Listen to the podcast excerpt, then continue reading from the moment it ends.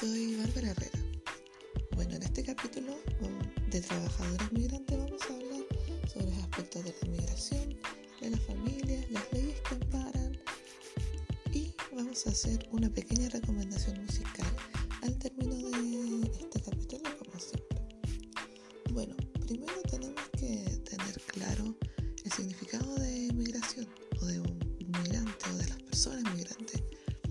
Según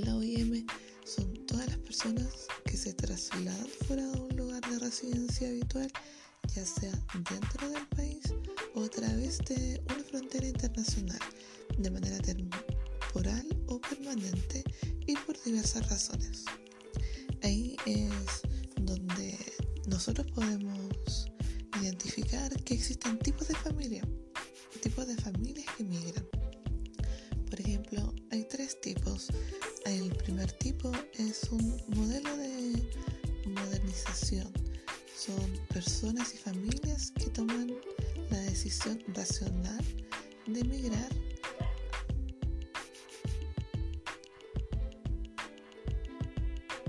toman la decisión racional de emigrar al comparar las posibilidades económicas que existen en su país de origen junto con el país al cual van a emigrar.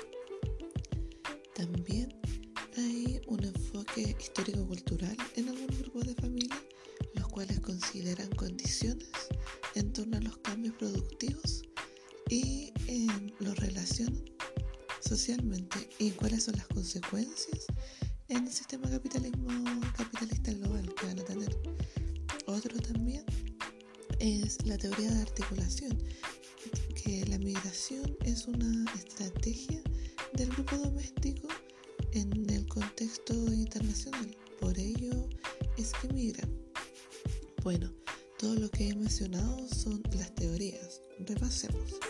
El modelo modernizador, que tiene una perspectiva individual, microsocial, que acarrea consecuencias que son mantener el equilibrio entre los lugares. Luego revisamos la teoría del enfoque histórico-estructural, el cual tiene una perspectiva de grupo o clase macrosocial, con consecuencias en, la, en que se haga perpetuo el subdesarrollo. Y la teoría de articulación nos muestra una perspectiva que integra lo micro y lo macrosocial, con consecuencias de una preservación, pero también se destruyen estas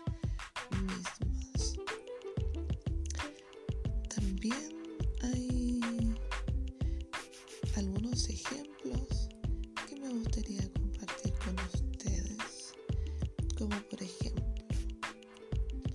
dentro de la teoría de articulación se puede ver un grupo doméstico en el cual el grupo de personas asegura su mantenimiento y su reproducción por la generación y disposición de un ingreso colectivo.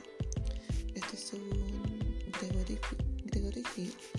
Y también existe una red migratoria, son redes que construyen unas microestructuras y mediadoras que facilitan y perpetúan la migración como un proceso eh, social autosuficiente. También esto nos habla Gregory Hill, lo cual nos ayuda a entender un poco por qué las familias migran, por qué toman estas decisiones, eh, nos hace entender estos aspectos metodológicos del pensamiento del migrante de una forma más teórica.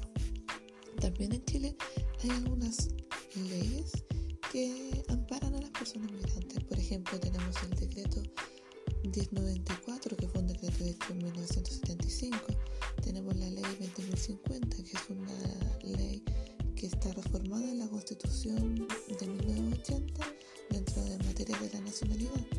Tenemos la ley 20.430, que es una ley sobre protección de personas refugiadas. La ley 20.507, que tipifica los delitos de tráfico de migrantes y de trata de personas. También existen decretos supremos, ordinarios y circulares que nos ayudan a normar el estado de las personas migrantes.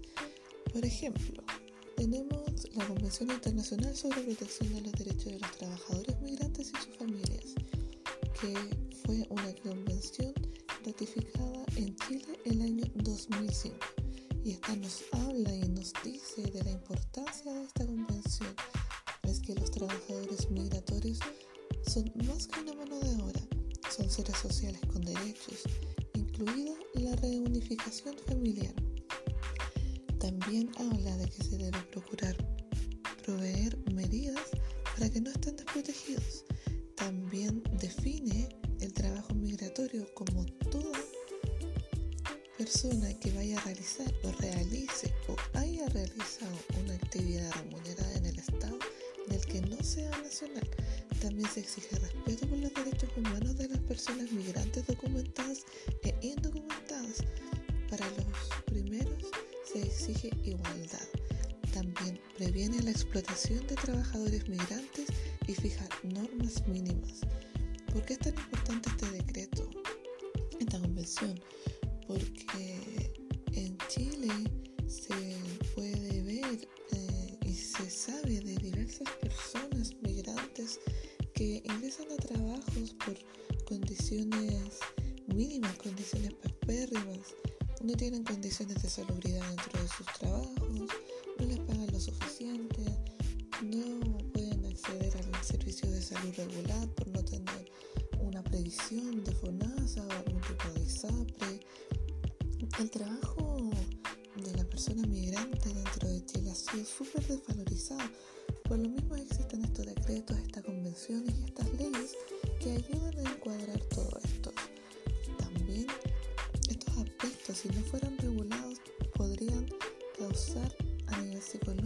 mayor desgaste emocional, físico mental, estrés, baja autoestima, desganos, posibles enfermedades en los trabajadores.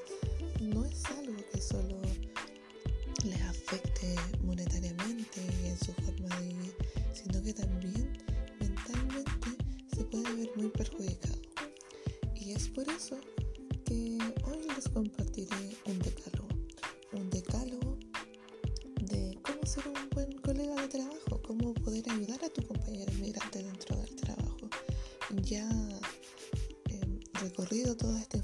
Información que, hemos comentado.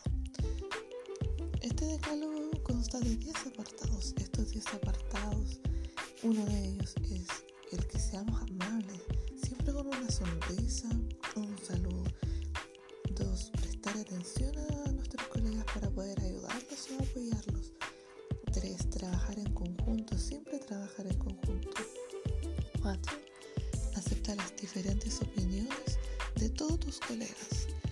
5. Sé educado, usa las palabras por favor y gracias. Uno nunca sabe qué puede estar pasando con nuestro compañero o compañera migrante dentro del trabajo.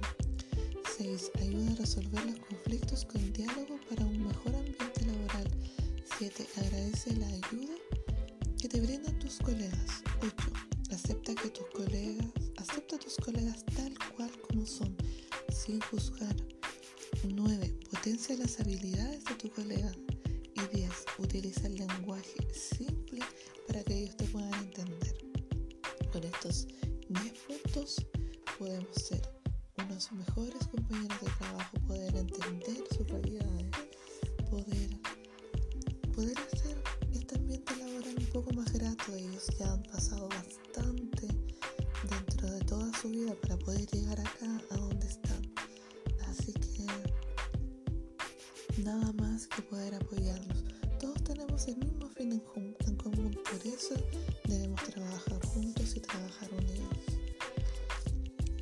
Bueno, eso ha sido nuestra pequeña conversación de hoy. Espero que les haya gustado y poder tener otras instancias para que podamos volver a reunirnos y hablar de estos temas que son tan interesantes y que nos conciernen a todos nosotros como chilenos poder recibir a las personas migrantes de una buena forma, ayudarlos, darles herramientas, aceptarlos, sentirse parte de este país. Ahora les dejaré una pequeña recomendación musical para este término. Que tengan una muy buena tarde. Chao, chao.